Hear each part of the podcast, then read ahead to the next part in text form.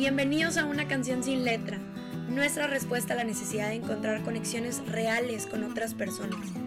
Queremos que sea esa mesa en la que sabes que puedes hablar de temas cotidianos que se vuelvan tan profundos como lo sientas.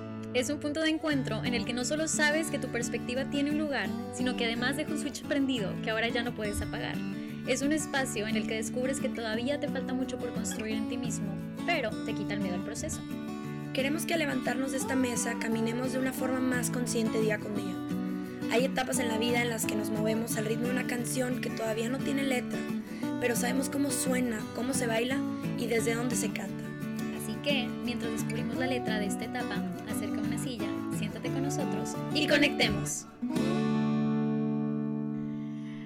Hola. ¿Cómo Hola. están?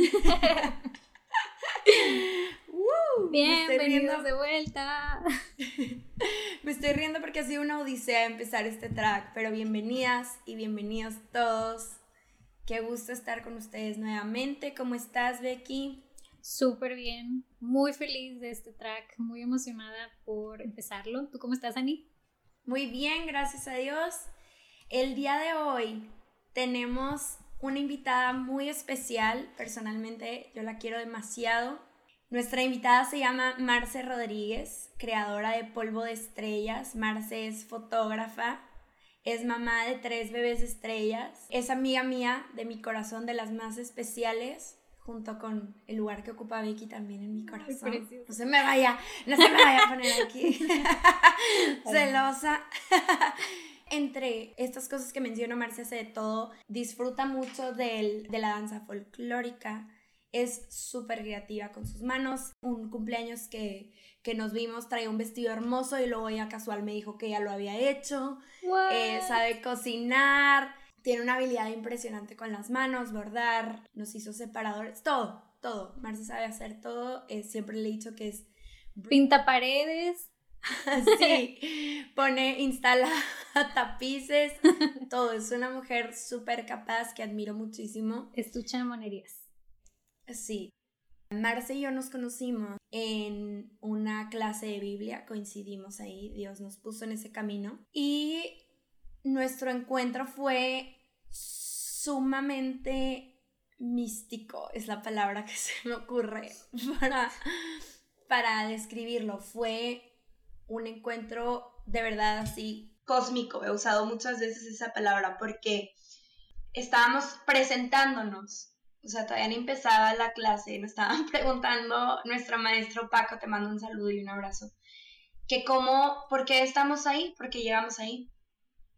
Y bien brevemente les platico que pues eh, empieza platicando Marce y su esposo Ernesto, que llegaron ahí porque habían tenido una pérdida de dos bebés y que tenían mucho tiempo queriendo entrar a un curso de Biblia y lo estaban, o sea, de esas que, cosas que dices, ay, me gustaría hacerlo y lo pospones, lo pospones.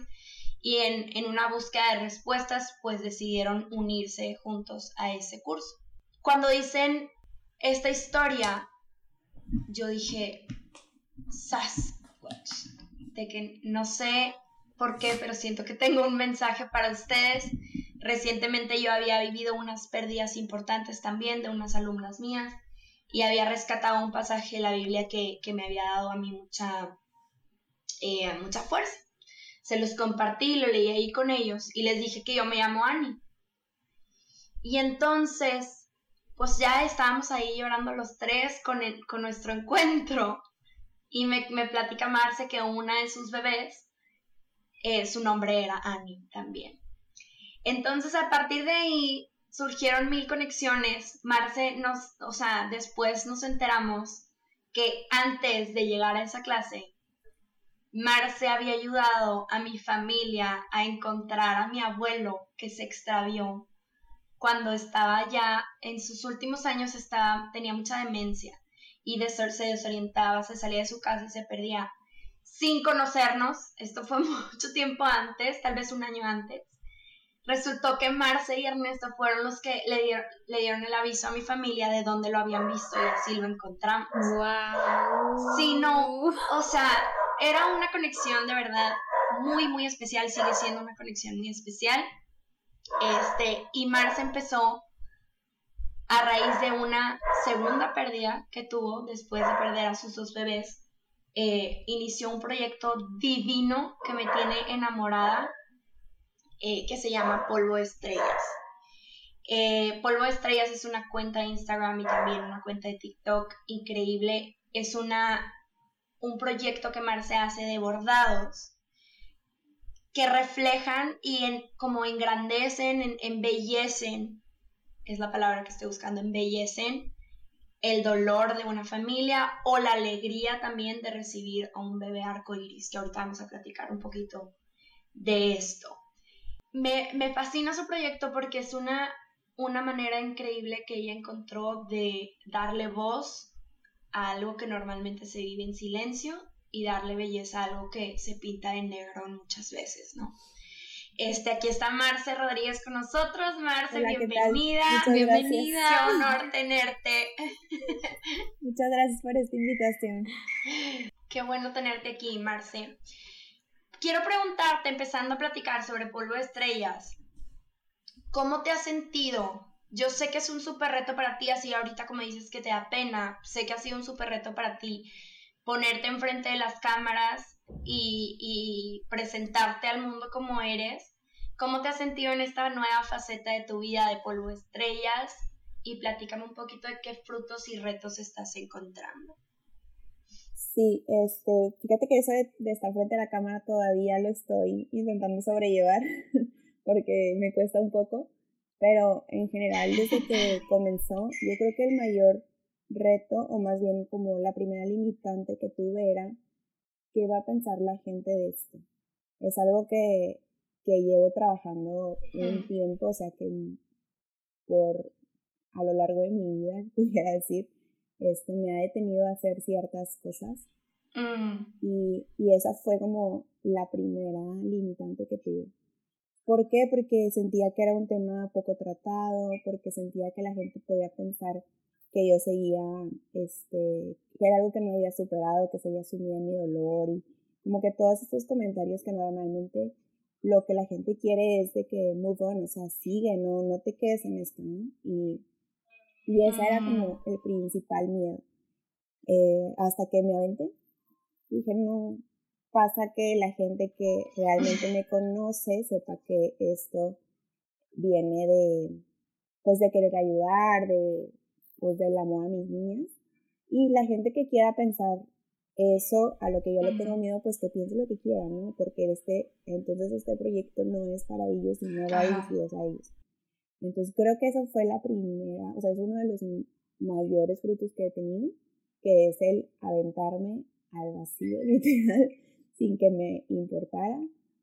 Y, y tener que lidiar con eso, porque pues sí está, sí está como complicado a veces pensar que en cualquier momento puede llegar algún eh, comentario o algún mensaje que, que solamente te lastime y, y te haga dudar de lo que estás haciendo.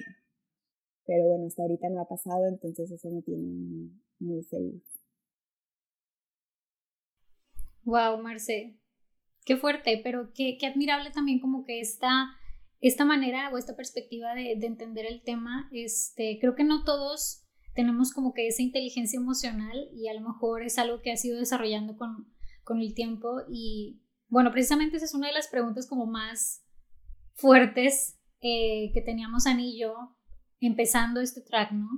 Este, platicábamos como, yo siento, y tú también lo mencionabas ahorita, Marce, que hay personas que no entendemos porque no hemos vivido a lo mejor una realidad como esta y no sabemos muy bien cómo tratar el tema con algún amigo, con algún conocido que esté viviendo una situación similar, ¿no? Y muchas veces por, por querer que la persona esté bien, eh, quisiéramos como, todo está bien, cálmate, este, no llores, ¿no? pasar la página. Pasar la página, exactamente, cuando en realidad es un proceso que, importante que hay que vivir, ¿no? Entonces, quisiera que nos platicaras un poquito de eh, ¿Cómo crees tú que podemos, eh, como externos, hacer un, approach, como, ¿cómo decirlo? Como, como aproximarnos a estas personas de manera que sea sensible, o sea, ¿qué es lo que, pudiéramos entender para tratar más sensiblemente con estas personas que han vivido estas situaciones? Si nos pudieras dar una lista a lo mejor de don'ts, de no hacer esto o sí hacer esto o trata de considerar esto para, para poder acompañar a, estos amigos o a estos seres queridos, ¿qué podrías decir? Mira, yo siempre, o bueno, a raíz de esto me he dado cuenta que hay dos cosas, o sea, te las puedo englobar todo lo que pienso y lo que sentí en dos cosas. Una es estar, esa es la principal. Mucha gente piensa que el estar es, le mando un mensajito cuando pasó. No la busco o no los busco porque pues están viviendo su proceso, pero en cuanto veo que salió a comer con alguien o que se fue de vacaciones, que ya regresó al trabajo, o sea, como que está retomando un poco su vida, la busco y lo que hago es no volver a tocar el tema. Y eso es lo que la gente considera estar, ¿no? O sea, le hablé por teléfono, le mandé un mensaje. Y la verdad es que lo que más necesitamos, digo, cada persona es diferente y los procesos y la manera de abordar la situación es totalmente diferente también. Pero creo que la manera más fácil de poder apoyar es estar ahí y estar físicamente. O sea, ahorita a lo mejor por la situación del COVID es tal vez un poco complicado porque pues hay gente que no está teniendo como tanto contacto, pero tenemos demasiados medios para realmente estar presentes. Este, no evadir el tema en algún momento futuro porque pues eso lo único que hace es como hacer si no, como que si no te lo digo parece que no pasó, Y, y la gente piensa que si yo te pregunto algo, lo que voy a hacer es recordarte cuando no se dan cuenta que esto es algo con lo que mm. pues, se va a vivir siempre, ¿no? O sea, no hay día perdón. No hay día que yo no me acuerde de ellas. Entonces, que alguien me pregunte, no, eh, no viene a recordármelo, simplemente a mí me hace sentir que esa persona se está dando el tiempo de escucharme, de acompañarme. Entonces, no tener miedo a, a preguntar cómo estás, cómo te sientes, realmente cómo te sientes, ¿no? O sea, no es, no la pregunta a la que estamos acostumbrados a contestar bien y ya. Este, claro. Y, y si la persona está de acuerdo, porque también es válido que ella te diga, ¿sabes qué? No quiero hablar, ¿verdad? O no ahorita hasta que me sienta lista. Claro. Y la otra cosa es no diga, no decir lo que no le dirías a una persona que acaba de perder a su papá, por ejemplo, a su abuelo, a su hermano, a su amigo. Es muy común que vengan y te digan, no te preocupes, vas a tener otro bebé. Es como de las frases así más, mm, más características de este, de, este proceso. Cuando no vas con alguien y le dices, no te preocupes, vas a tener otro papá, o no te preocupes, te vas a volver a casar, por ejemplo, si es una persona que ha enviado. Y parece, la verdad es que ahorita me da risa, entonces me da mucho coraje, pero, pero parece algo bastante sencillo y por alguna razón es muy común que se cometa, o sea, bueno, que se diga esto. Parece que nos entregaron en algún punto de nuestra vida Como si fuera desechable, ¿no? Exacto. O sea, es, eh, esa como necesidad de, de olvidarlo, ¿no? Y y es, o sea, yo creo que son de las cosas que más duelen porque después viene ese sentimiento de entonces no debo de estar triste por esto o no, como que no querer vivir ese proceso, realmente el proceso de duelo, porque te hacen sentir que no importa. Sí. Entonces creo que son las dos, digo, entre las dos este, hay muchas cosas tal vez, pero el estar y el no decir algo que no le dirías a otra persona en, o sea, en algún otro proceso de pérdida, yo creo que es pues, lo, lo principal, ¿no? Hay muchas otras cosas también que puedas hacer, pero también depende mucho de, de la situación de, la, de la pareja, ¿no? Bueno, en este caso digo pareja porque pues fue mi esposo y yo. Claro. Este, sí, sí por supuesto. Pero, por ejemplo, si tiene niños, puedes acompañar, puedes pedirles de que este, me llevo a los niños un ratito al parque, los llevo por algún lado, eh, te llevo comida, te hago el súper, o normalmente es lo que necesites, aquí estoy. la persona jamás, te lo puedo asegurar en un 95%, te va a pedir que hagas algo por ella, porque estamos acostumbrados a hacer las cosas por nosotros mismos, o por lo menos yo no lo haría, sinceramente, si no fueran mis papás, mis suegros, claro. o alguna amiga muy cercana.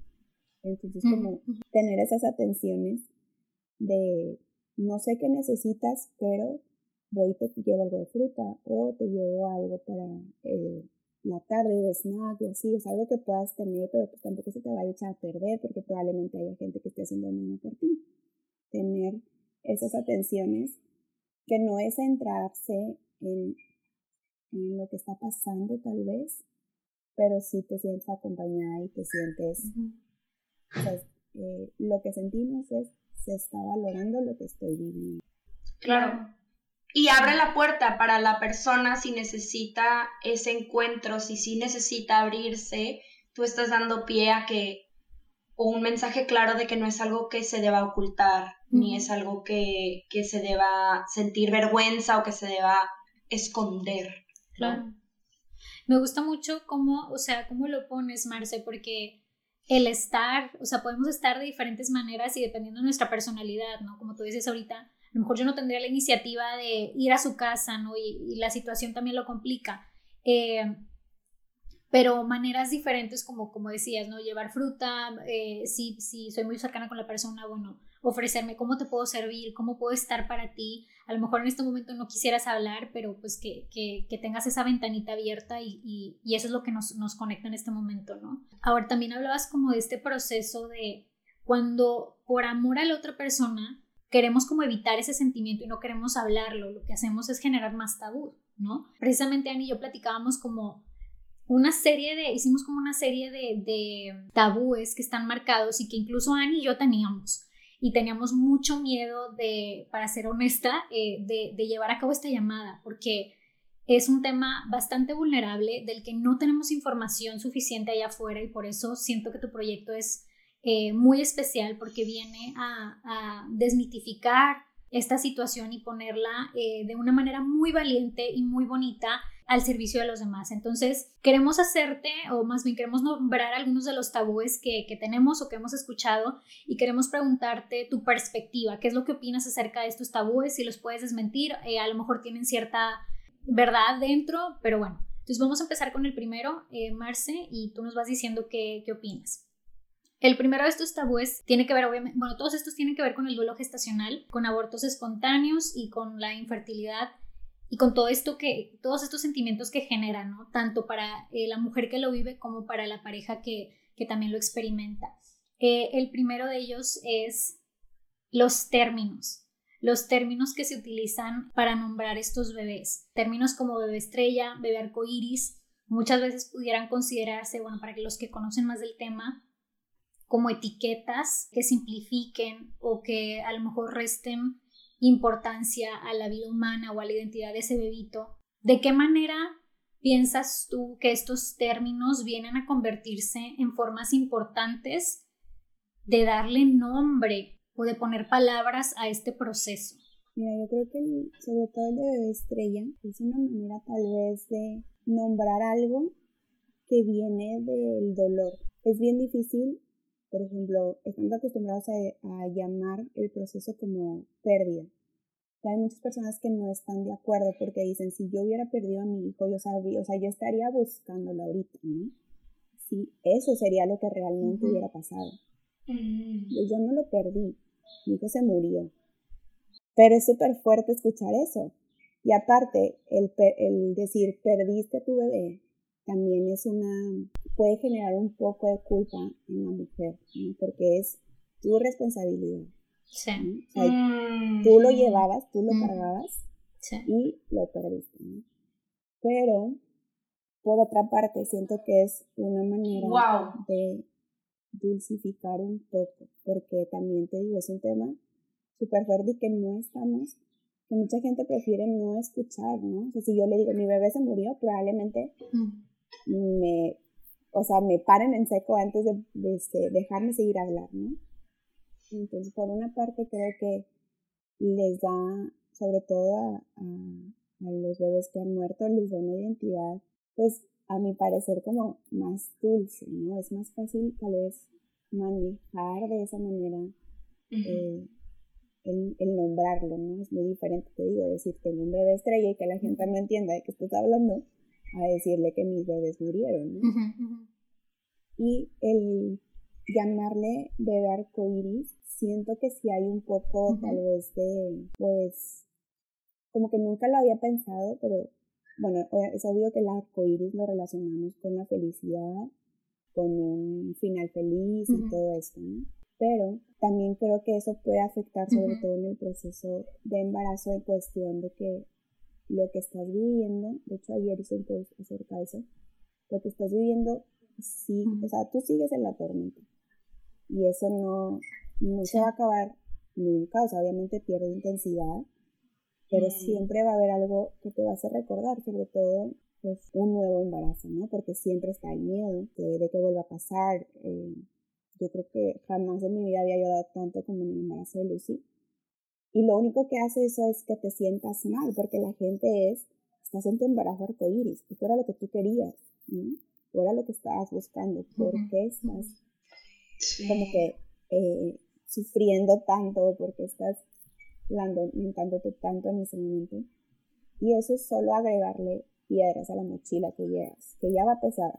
Entonces, como que eh, puede, creo que más que el de bebé estrella, el de bebé arcoíris, sí puede llegar a generar un poco de conflicto en esto de lo que está pasando y lo que estoy sintiendo realmente, porque no, no todo puede ser felicidad y menos en un embarazo arcoíris definitivamente. Una de las cosas que, que se, también se escucha súper fuerte es que cuando, cuando muere un bebé, se pierde la inocencia del embarazo por completo. Y, y o sea, está, mm. sí, la verdad es que siento que es como súper fuerte porque, por ejemplo, con las niñas, pasaron las dos semanas y, y, ya nos sentíamos del otro lado, o sea, jamás nos llegamos a, a, preguntar o llegamos a pensar que podía pasar algo después de las dos, semanas. Sabíamos que probablemente iban a ser un poco prematuras eh, por ser dos bebés, ¿verdad? A partir de la 36 ellas ya podían nacer en cualquier momento, pero de la semana 12 a esa semana jamás pensamos que iba a pasar algo como fue lo que pasó. Entonces, creo que es una linda manera de llamarles, pero también entendiendo por qué tienen ese por qué tienen ese término y que realmente lo importante es recordar que ese bebé estrella existió, que no es un cuento, que no es algo que pues solamente me imaginé, ¿no? Y que ese bebé arcoíris va a ser la luz de tu vida, si lo queremos ver así, pero pues sigues estando en este proceso y cuando nazca ese bebé va a ser un bebé como cualquier otro que va a demandar y que va a tener esos momentos donde dices, no sé qué estoy haciendo y ya no aguanto y alguien cuídemelo, o sea, porque luego Ah, la maternidad está bastante juzgada de tú querías tus hijos, ahí están, cuídalos, ¿verdad? ¿Por qué te quejas de tener a tus hijos? Demasiado. Este, Y también pasa lo mismo, Entonces, sí, sí creo que es un tema complicado y la verdad es que es quien quiera usar el término y se sienta a gusto, eh, está bien. Y hace poquito subí un video del bebé arcoíris en TikTok y una persona me puso que cuál era mi necesidad de buscarle apoyos a los niños. Y, y tengo que trabajar en esto de no engancharme. Evidentemente no le contesté nada grosero y así, ¿verdad? Pero sí, claro. fue, o sea, fue, lo pensé mucho de, pues es que esto no es un apodo, o sea, realmente es, una, pues, una manera de, de, nombrarlo simplemente por el proceso que está llevando, pero esto no lo define. Claro. Es una estrategia de manejo de duelo y también puede ser algo cultural, ¿no? También como una tradición cultural. Para quienes, solamente un breve contexto, para quienes no sepan el lingo, el término bebé estrella, Marce lo explica en sus redes sociales mucho mejor que yo, pero el término bebé estrella se refiere a un bebé no nacido como asemejando a las estrellas que están todo el tiempo en el cielo, aunque de día no las puedas ver.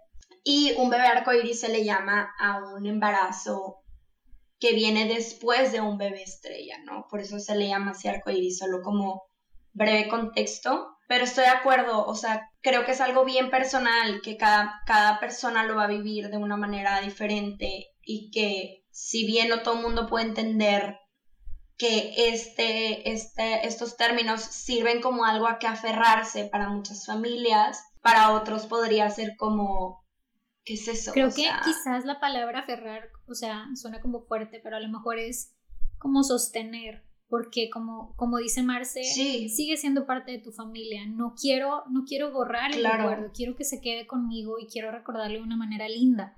Y para mí esa es la manera de tenerlo y, de, que, forme, que siga formando parte de mí, de, lo que, de la familia que somos, ¿no? Sí, de acuerdo, totalmente.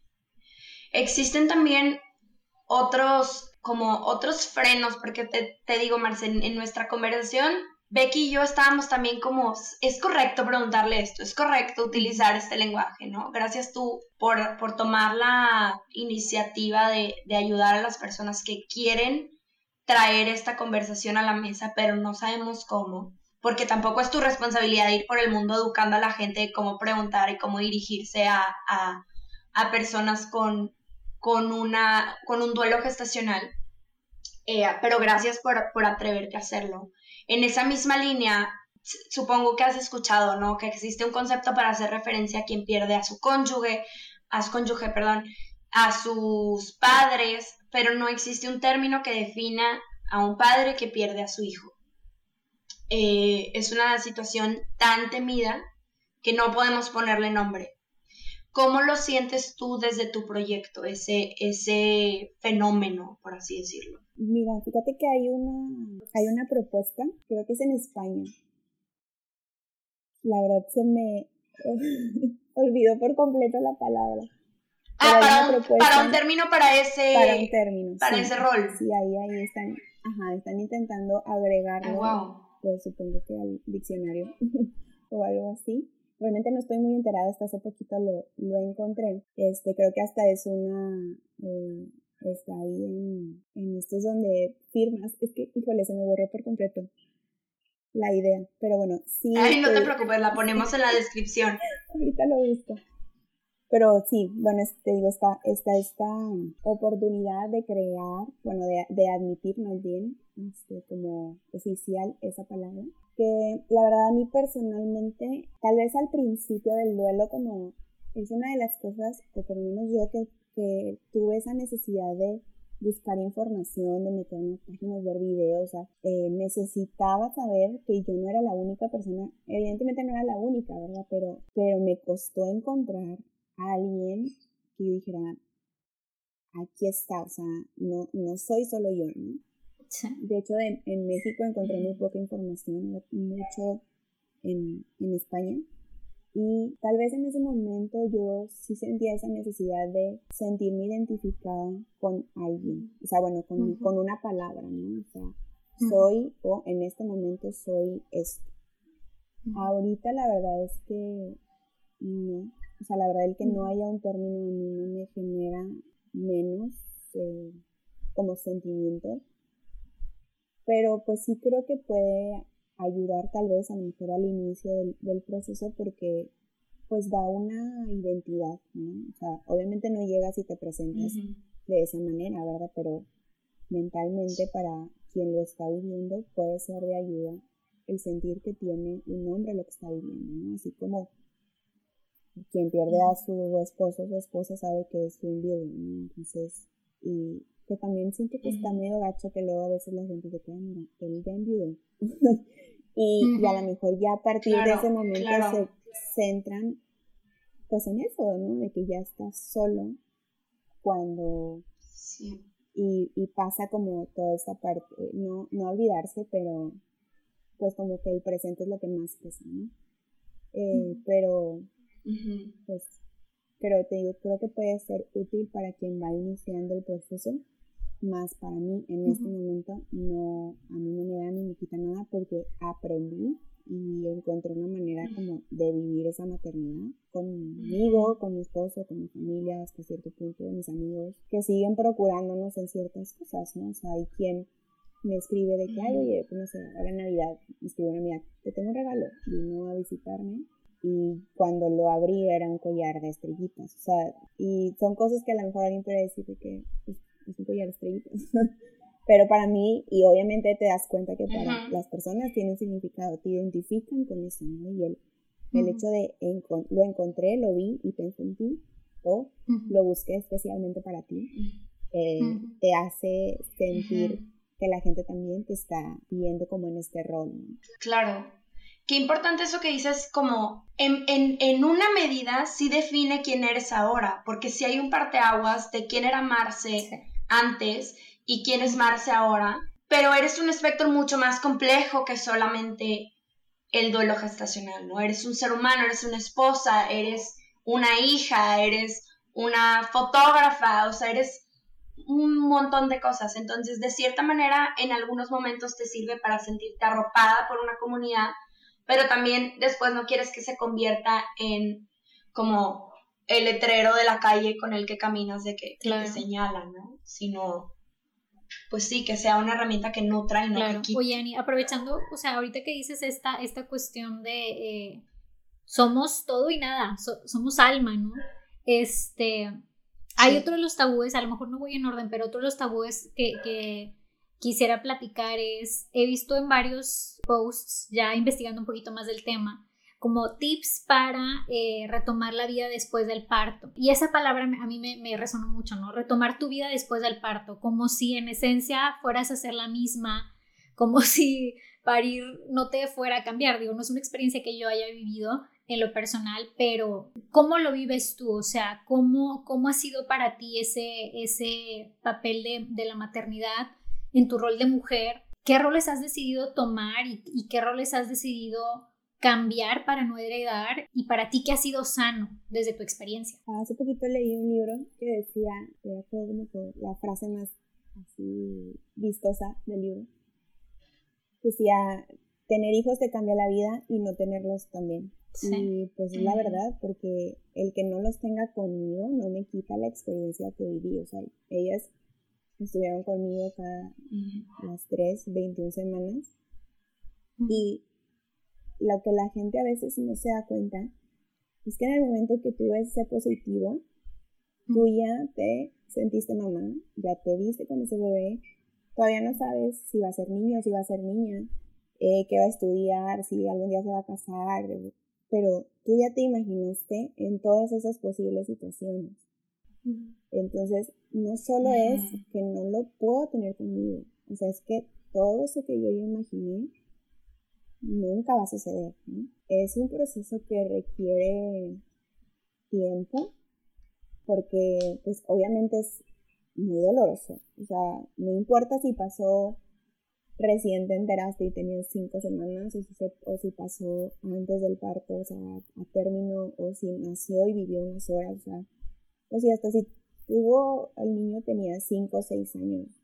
Es más, hasta, hasta los papás que pierden a sus hijos grandes, o sea, que ya son tal vez abuelos y, si hay algún accidente o alguna enfermedad, todo se manifiesta de la misma manera porque el, aunque, es, aunque hubo una vida, porque también es, esa es otra cosa común, de que pues mejor ahorita que después que ya hayas convivido con él, ¿verdad? O sea, que dices, pues eso no me quita ni me da nada, este, porque simplemente estoy perdiendo algo que quería, algo que yo estaba dispuesta, en el caso de, un bebito, pues a cuidarlo, a, darle mi tiempo, mi vida prácticamente.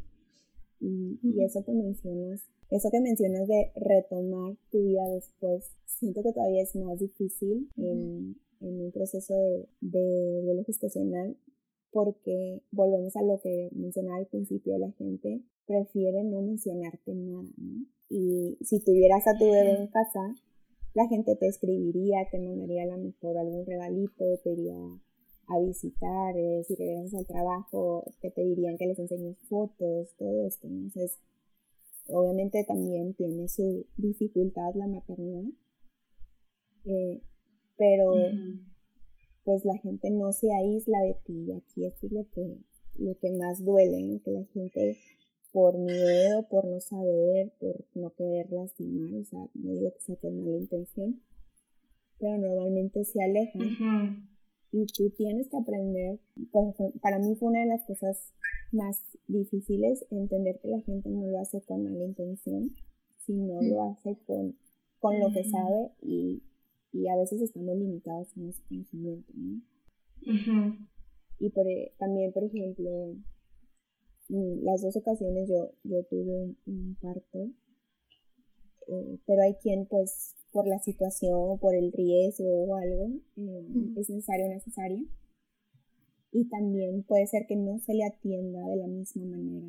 Por ejemplo, no sé, este, eh, hay quien no les dan su incapacidad porque su niño nació muerto. Y cuando no tendría que ver una cosa con otra, de hecho es una ley que se está aplicando, queriendo aplicar en Chile, se llama Ley Dominga, que habla de eso, ¿no? De permitir que tanto mamá como papá tengan sus, sus días dictados por la ley, aunque pues la situación haya sido desfavorable. Y ya se me olvidó qué más. Marce, siento que estás abriendo la puerta, o sea, siento que estás abriendo un portal de, o sea, de experiencias, vidas, universos que no conocía y que le estás, o sea, se me hace tan admirable este rol que estás tomando porque quiero, quiero hacer hincapié para los que escuchan de que cuando Marce dice un proceso doloroso, estamos hablando de algo bien oscuro. Marce lo dice, la palabra doloroso no va a describir jamás todas las consecuencias que trae el duelo gestacional. Oscuro en el sentido mental, espiritual, definitivamente todas las dudas de fe que debe traer y, la sacudida en las relaciones familiares, o sea, en, el trabajo, esto que, esta, esta nueva perspectiva que estás poniendo sobre la mesa de, del trabajo y de volver a tu vida, me parece demasiado importante esta conversación. Te quiero, o sea, quiero hacer una pausa para felicitarte porque tu rol es activo, Marce. Es activo en informarte, en seguirte educando en esto y aparte en buscar darle a las personas eso que sentiste tú, que te faltó, en lugar de tomarlo como un como algo un rol de víctima personal de que esto me está pasando a mí, nadie me entiende, no, la gente no está educada para esto y quedarte sumergida en esa pausa, decidiste tomar el rol de que, bueno, voy a permitir que mi conversación le dé a otras mamás las personas que yo no tuve a mi alrededor, porque, porque estoy segura que no solamente sigue tu cuenta gente que, que vivió personalmente la, la, la pérdida gestacional, sino gente que rodea a una familia que lo tuvo, ¿no? Entonces se me hace, estoy tipo desbloqueando como mil niveles de conversación en este momento. Sí, puede parecer un, un tema muy simple, como dice Ani, que sobre todo si sucede en las primeras semanas, de pues es que no lo conociste, es que ni siquiera llegaste a sentirlo. Y, y, creo que esto es mucho también, o sea que esto también tiene mucho que ver en esa cuestión de pues de sentir que no es importante, ¿verdad? Y, y a lo que viene todo, todo después, como pues no dar un permiso de incapacidad si hubo algún aborto espontáneo, si tuvo que hacerse un degrado, o sea, cuando es el cuidado, pues un, cuidado mínimo, porque al final hubo una intervención médica eh, yéndonos así como a lo físico, ¿verdad? O sea, el cuerpo necesita recuperarse y, y mental, pues no, no te vas a recuperar en una semana, ¿verdad? Si es lo que te dan, pero, pero el estar en tu casa, el poder por lo menos esos días olvidarte como de todas esas cosas que tienes que hacer en trabajo y todo esto, pues es, también es, es tiempo valioso y nosotros lo, lo vivimos con, con mi esposo, con Ernesto, la, la atención que tuvo por parte de, de su lugar de trabajo de el tiempo que necesites. Obviamente no, no podía tal vez tomarse una incapacidad de 40 días tipo las mujeres, pero... Para recalibrar. Exacto, o sea, estuvo... Con las niñas fue un proceso un poco diferente porque también traíamos ahí una situación de que estábamos cambiándonos de consultorio, entonces pues era como estábamos un poco más a la prisa eh, en, ese, en esa cuestión, pero con Lucy fue totalmente diferente, o sea, nos desconectamos por completo. Esa ocasión salí del hospital, nos vinimos a la casa, o sea, y fue estar él y yo, o sea, hasta mi mamá era de que te llevo comida y yo, no todavía preparó, o sea, entonces fue, vivimos de un poco diferente el, el, inicio del proceso, que fue todavía como, a pesar de que ya lo conocíamos hasta cierto punto, fue como más fuerte, o sea, esa sí llegó con muchísima más intensidad, este, y, y el que a él le hubieran permitido esos días pues la verdad es que nos ayudó, ah, nos ayudó muchísimo. Sí, definitivo. Y son cosas que se tienen que hablar, ¿no? Al fin y al cabo, pues gracias a que, que se está hablando más del tema, ya hay cambios. En, creo que también en Nueva Zelanda fue que se aprobó esta nueva ley. En América Latina también, ya como decías ahorita, eh, Marce se está hablando mucho más de estos de y desmitificando más que nada, ¿no? Estas situaciones. Por ahí otro de los tabúes que también ahorita que mencionabas, eh, Aneto, tu pareja, es precisamente cómo lo vive el marido, ¿no? Cómo lo vive eh, la, pareja. A veces creemos que la, mujer, quien gestó, quien tuvo esta, esta experiencia por biología, lo vive de manera más fuerte, pero también relegamos o dejamos a un lado el papel del hombre. Entonces, en la experiencia que ustedes dos tuvieron, ¿cómo lo puedes expresar? O sea, ¿Qué, tan activo es el rol del hombre? ¿Tú crees que, se vive de manera diferente? A lo mejor no puedes hablar por él en cuestión de exactamente qué fue lo que sintió, pero definitivamente fue un proceso que los dos eh, pasaron, en, el que los dos se acompañaron. ¿Cómo es el rol del hombre en, este, en estos casos, Marce? Claro. Mira, la, la pareja es la única persona que comparte el mismo dolor porque es evidente que a mis papás, a mis suegros, a mi hermano, mi cuñado, a toda nuestra familia les duele, ¿verdad? Les duele lo que nos está pasando a nosotros y lo que perdimos, ¿verdad? Y lo que ellos perdieron. Pero la pareja es la única persona que perdió exactamente lo mismo. Y, o que le duele la misma razón. Así. Aún así, los procesos, yo creo que sí son diferentes lo que más he como visto y leído es que es muy común que la mujer empiece su proceso en el momento que suceden las cosas, ¿no? Y el hombre tiende a guardárselo un poco más porque tiene esta necesidad por herencia y porque es lo que la gente le va diciendo en ese momento de tienes que ser fuerte para ella, tienes que mantenerte tú firme porque pues ella ahorita está desmoronándose. Cuando ellos están sufriendo de la misma manera. Entonces, es, esto de... Claro. Eh, es más común que el duelo del hombre se retrase o que se viva mucho más adelante porque eh, lo primero que les dicen es tienes que estar bien. Pero la verdad es que en nuestro caso, eh, a pesar de, de, la atención que recibía yo, y de los, ese tipo de comentarios, como, no sé, la verdad es que siempre fue un tema que entre los dos lo tratábamos y lo seguimos tratando con mucha naturalidad en nuestra casa.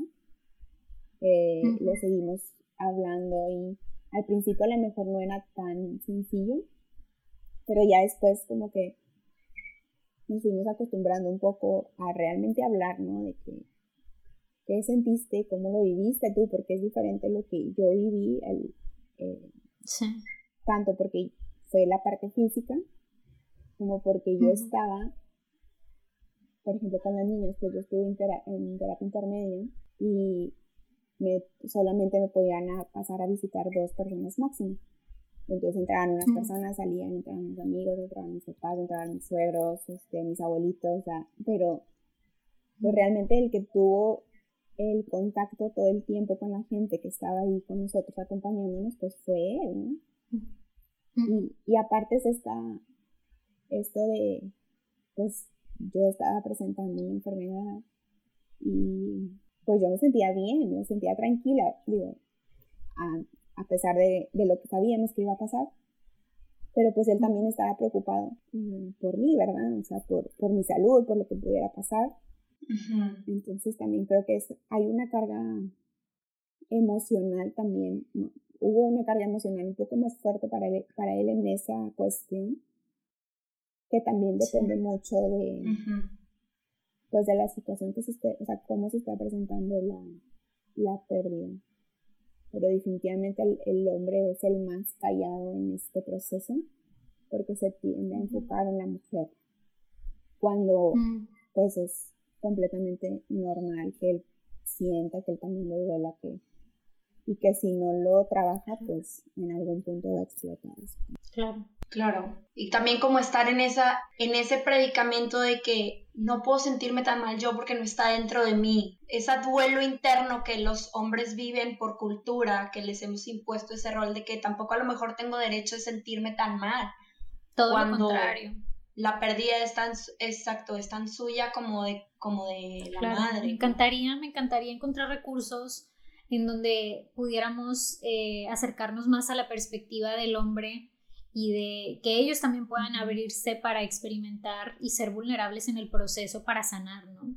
Hay una página en Instagram, es una cuenta de un chavo, creo que es americano, no lo recuerdo, Estados Unidos, donde él trata un poco este tema y la verdad es que tanto a él como a mí, de hecho yo se la envié, y es una cuenta que sigue mi esposo y normalmente cuando hay alguna cosa que algún post que le gusta o que le llama la atención me lo comparte y siempre estamos ahí como con esa página no, es muy seguido pero este creo que sí sí puede ser un apoyo no el, darse cuenta que que pues también ellos tienen ese proceso verdad que es, normal sentirse tristes y, y que no necesitan esperar a que su pareja esté poco más fuerte para poder hacerlo. Eso fue algo que siempre estuvimos como muy a la par, ¿no? De que, bueno, si yo estoy triste, pues digo, si yo me caigo, tú me levantas, y tú te caes, yo te levanto, y si los dos estamos en el piso, pues ahí nos abrazamos, ¿verdad? Porque en algún punto vamos a tener fuerzas para levantarnos juntos. Y, claro. De hecho, el, el año pasado, cuando fue el Día del Padre, le pedí a él que escribiera un post para polvo. Y del en, estadísticas fue uno de los más, este, más vistos. ¡Wow! ¡Qué cool! ¡Ah, wow! ¡Qué interesante, sí! Bueno, yo creo que es, nos estamos acercando a, al cierre, pero me encantaría, eh, creo que Marce, tu, tu testimonio nos da muchas herramientas también para quienes no estamos ni remotamente cerca de vivir una experiencia como esta, porque hay algo detrás de todo esto que todos los seres humanos pueden experimentar si se lo permiten, que es resiliencia, ¿no? Y, tú has encontrado en, en tu alrededor y en tu misma fuerza interior, ¿por qué no decirlo? Una voluntad para hacer más, por sanar tu misma herida de lo que la vida podría hacer por sí solo. Entonces, me gustaría terminar con, con unas preguntas que te mandamos que tú contestaste y que nos dieras un poquito de insight de qué significan para ti, ¿no?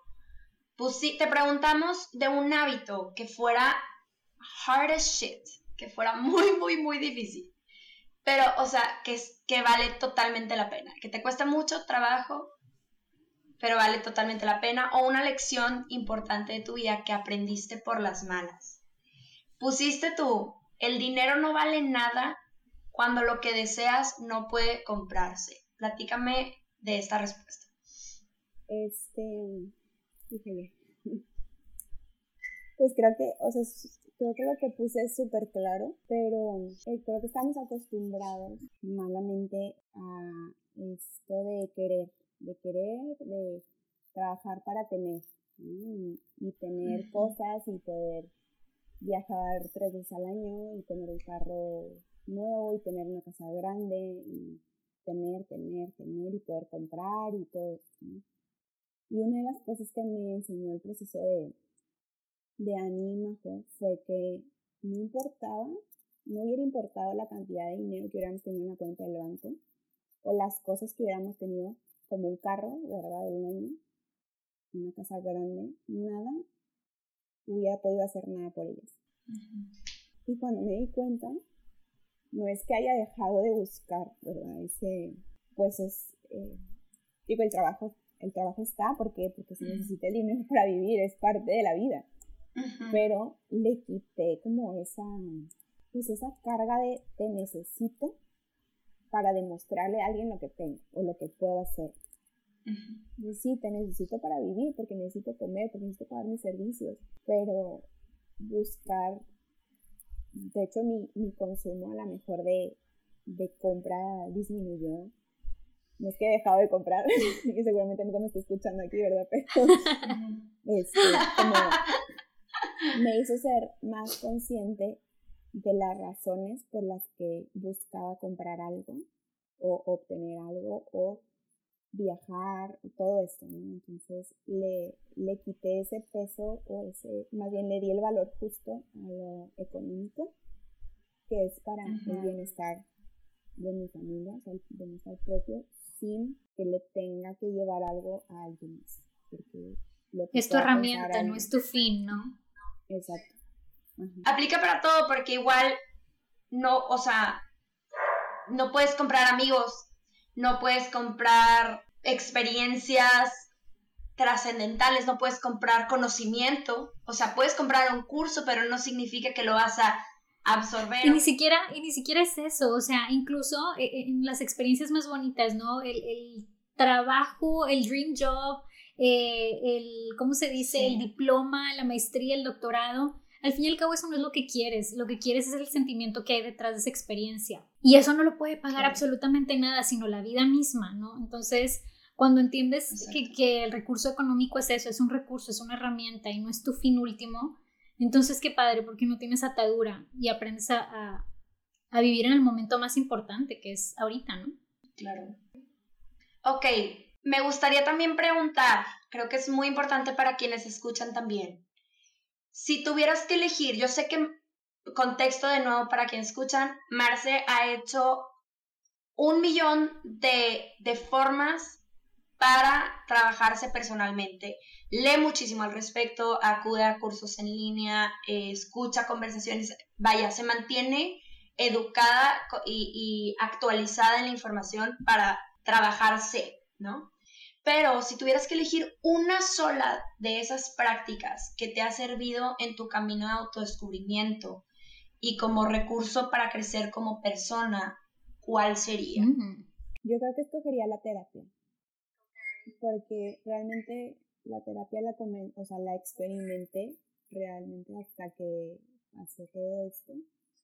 Y sobre todo la terapia que llevé a partir de Luz fue, eh, pues no sé, la manera en que Pamela me ha acompañado, también es mi psicóloga, eh, la manera en que ella me ha acompañado, mm, creo que me ayudó muchísimo a darme cuenta de ciertas cosas y, y te va como abriendo, de hecho en, terapia fue donde surgió la idea de polvo de estrella y la mm. primera reacción fue de que yo creo que a la gente le interesé, entonces eh, no sé, como que me ayudó mucho a, analizar, o sea, poder entenderme. Creo que era de las cosas que más me costaban y definitivamente la terapia. O sea, no, no hay otra cosa que pueda recomendar más que eso.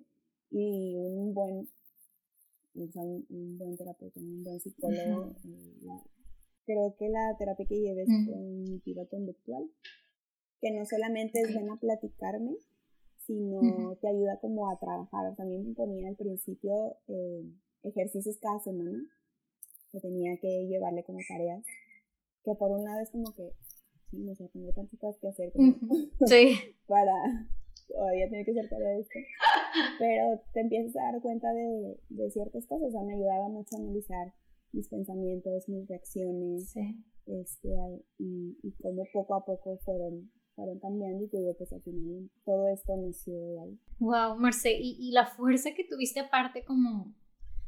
Porque muchas veces cuando vivimos experiencias, eh, voy a usar esta palabra que suena fuerte, pero, pero me parece que es indicada, eh, de trauma, eh, o que han dejado un shock importante en nuestras vidas, no quisiéramos hacer el trabajo de ir adentro, pero es esencial. Y el que hayas conseguido como levantado la mano y conseguido ayuda y que se sigan apoyando entre, entre tú y tu pareja, creo que, que, es un, creo que es un camino admirable. También algo, algo que, de verdad quiero hacer hincapié es, tú decías al principio de, de, la entrevista como algo que para mí fue esencial fue encontrar una comunidad de personas con las que me sentí identificada y a veces esa información no está al alcance, digo, gracias a Dios vivimos en una etapa en la que el Internet nos facilita información, pero incluso con el Internet estamos hablando de temas que todavía no son hablados en muchas partes del mundo. Entonces, creo que Marce, lo más valiente que, que has, que, bueno, no lo más valiente, pero una de las cosas más valientes que he visto eh, en una mujer, y lo veo en ti, es el valor de generar tu mesa redonda y hablar de esta conversación con otras mujeres y con otros hombres y hacer tu comunidad, porque sabes que esa comunidad puede ayudarte y ayudar a los demás. Entonces, qué padre mm. que, que, has tenido ese valor, Marce, de, de tomar esa decisión y de seguirlo. Gracias. Oigan, bueno, última pregunta que, que, me gustaría hacerte, Marce, y esta pregunta tiene que ver con eh, estos momentos de casi creo que de serendipia, ¿no? Pero ¿cuál crees que ha sido un momento clave en tu vida en el que si hubieras tomado otra decisión, tu vida sería completamente diferente o sería muy diferente a la que es hoy? Cuando estaba en el hospital, no recuerdo si ya habían nacido las niñas, Recuerdo que le dije a este que yo no vuelvo a embarazar. Y era como el shock del momento, obviamente, de todo lo que estaba pasando. A los días, o sea, ni siquiera había salido del hospital ya y ya estaba cambiando de opinión, pero de realmente haberme mantenido como en esa idea, porque le dije que si, esto vuelve a pasar, ahora sí me muero, o sea, no sé qué hubiera hecho. O sea, le, le dije que si esto vuelve a suceder, no lo, no podría encontrar la manera de seguir. Y y de, te digo, de haberlo, de haber tomado esa decisión, de haberme mantenido más bien en esa decisión, no tendría lo que ahorita estoy teniendo, no hubiéramos conocido a Lucy, que obviamente fue un proceso otra vez, fue bastante doloroso, pero pues no tendría nada en lo que, no tendría de lo que ahorita me siento orgullosa que es, que es mi proyecto. Y, y, y fue una, fue un pensamiento de, dos días, ¿verdad? Y se esfumó por completo. Pero, pero sí hubiera sido tal vez las cosas muy, muy diferentes y, y tal vez este tema hubiera quedado ahí en un café. Sí, esta conversación estaría sucediendo. Claro, y el que, el que sepas que me gusta mucho compartir momentos así con, con mujeres eh, como tú, mujeres que a lo mejor se han sentido como ya no puedo más y has encontrado la fuerza de salir adelante y, Creo que ese es uno de, las, de, las, de los aprendizajes más grandes. No importa qué tan bajo te sientas, vuelve a ti y siempre vas a encontrar como, como esa fuerza. Yo lo digo desde mi experiencia, Marce lo dice obviamente desde su experiencia muy única. Eh, y siento que todos en nuestro contexto quizás podemos encontrar esos motores internos que, que nos ayudan a levantarnos, ¿no? Gracias, gracias Marce por esta conversación. Eh, creo que Creo que esto es solo el inicio para nosotras de muchas cosas que nos interesa explorar. Nos carga de una responsabilidad que yo quiero abrazar, de ser una mejor acompañante para las personas que amo y valoro en mi vida en cualquier situación en la que se enfrenten, sea una pérdida gestacional o sea un, una pérdida de un trabajo, una pérdida de una mascota. Creo que me has un, un, montón de cosas que pensar y que trabajar para estar presente, que al fin de cuentas con eso empezaste, ¿no? Para estar presente para las personas que amamos. Y creo que poco a poco, persona a persona, bordado a bordado, estás transformando las conversaciones de cómo ser más humanos y cómo conectar más con las personas que amamos y las personas que a lo mejor no conocemos tan bien, pero que, pero que sabemos que están viviendo algo en lo que podríamos ser partícipes y, y ser más sensibles y más, más humanos, ¿no? Eh, estoy enamorada de esta conversación, espero que los que escuchen también se sientan llamados a un rol activo en sus relaciones con las personas que quieren, hermanos, primos, vecinos, conocidos, compañeros de trabajo, para tantito, nada más tantito, de repente romper nuestra burbuja de muchas cosas que sí son reales y que nos aquejan y que nos dan problemas y dolores de cabeza, pero romper tantito la burbuja para mirar al otro lado, estirar tantito la mano para tocar otro corazón y estar conectados en ese, en ese tejido humano que escuché hace poquito, ese, ese término que me enloqueció, ese tejido humano, esa fibra humana que somos todos y que estamos interconectados. Con eso yo creo que me encantaría cerrar con ese pensamiento y pasar a, a nuestra sección de, de favoritos de la semana, que creo que nos has dado muchos también este, ya en la conversación. Eh, no sé, Becky, si quieres empezar tú con tu favorito de esta semana. Sí, me gustaría mucho compartir. Eh, cuando Ani y yo platicamos de esta entrevista, le dije, Ani, me tengo que preparar para este tema, tengo que saber más de los términos, tengo que saber más del contexto, porque no quiero llegar así en blanco, ¿no?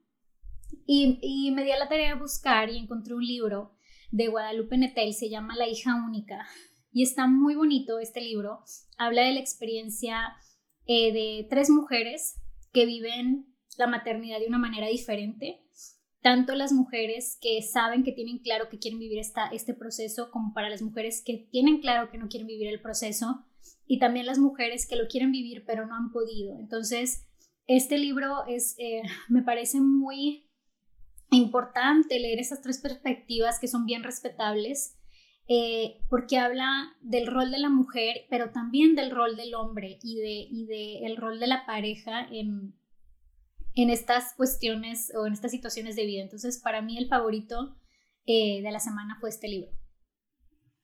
Qué padre, Becky, muchas gracias. Sí. Marce, vamos a, a pasar con tu favorito.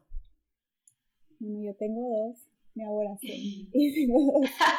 Este, una es el primero es si tienen Disney Plus, la serie de The Imagineers, que es el proceso creativo que han tenido los parques de Disney, si les gusta Disney y los parques. Eh, no les puedo explicar lo hermosa que es y el ir viendo cómo, cómo se fue creando, el proceso que tuvo, eh, han explicado ciertas atracciones que son muy características y no sé, a mí me, me está encantando lo que he visto y te das cuenta que no es un trabajo, o sea, tener esa capacidad. Yo sé que a mí dice que hago muchas cosas, pero no, es que esas personas y la creatividad y, y esa, esa manera de hacer las cosas, no sé, a mí me, me, fascina. O sea, yo entro ahí, he ido dos veces y entro y me pierdo. O sea, yo soy otra vez una niña chiquita y, y como que estar viendo esto me encantó. Y la otra es que hace poquito descubrí un eh, ejercicio, no sé, pues sí, ejercicio, no sé cómo llamarlo, pero tengo ya como un mes, un poquito más, haciendo Ula Fitness que es ejercicio con uh. hula hula y está demasiado padre. Qué padre suena eso. Está, está padrísimo. Eh, de hecho, el hula hula lo compré con, con una amiga de mi esposo que comenzó su proyecto porque tuvo dos pérdidas gestacionales. Y en la segunda pérdida, este, pues encontró esta manera de ese ejercicio y, y ahorita los está los está fabricando y dice que pues ella conectó con, con su niño interior, o sea, como que tuvo un proceso mm. bastante sanador el encontrar esa actividad. Wow. Y, y estoy encantada, o sea, está, porque parece fácil, pero necesitas demasiada concentración para mover la cadera para un lado y mover las manos para el otro. wow. Está bien padre. De verdad, está súper padre. Qué padre, Marce, suena increíble. Sí, I love it. Ok, Marcel, antes de pasar con, los favoritos de Ani, nada más quiero saber, ¿eso, eso es una clase, se da en línea eh, o lo da tu amiga o cómo está esto? Bueno, ahí todo, o sea, si tú te metes de que hashtag Ula, Fitness, encuentras en Instagram, en TikTok, ah, que hasta en YouTube. Con esta chava, eh, lo que tiene es que si tú compras el Ula Ula con ella, todos los jueves tiene una clase que es gratis solo por haber comprado el Ula Ula. Ya, qué cool, nice. Qué bueno, pues para los que estamos interesados, nos damos a la tarea de, de seguirlo. Ay, ¿cuál es tu favorito? Mi favorito es un consumible. Becky y yo estábamos hablando justo antes de empezar de la ansiedad y el manejo de ansiedad. Y pues todos los que saben de ansiedad saben que el café es un terrible enemigo de alguien que tiene ansiedad. Entonces, empecé a ir con una nutrióloga y empecé a buscar alternativas que me dieran el boost que me da el café sin que me provocaran la ansiedad y estoy muy gratamente sorprendida del efecto del matcha. No, o sea, no es comparable en el sabor ni nada, pero de verdad, si pueden, busquen los beneficios porque desde la primera taza, y lo leí en, una, en un blog de, de matcha, porque dije, ¿qué estoy sintiendo? lo leí en un blog y es la descripción perfecta. Sientes como si 10.000 mariposas te levantaran con cuidado de la tierra y cuando se acaba el efecto, las 10.000 mariposas te vuelven a dejar en la tierra sin el shock de, café que me daba antes de un chorro de hambre cuando se me iba el, efecto, un chorro de hambre y un chorro de ansiedad.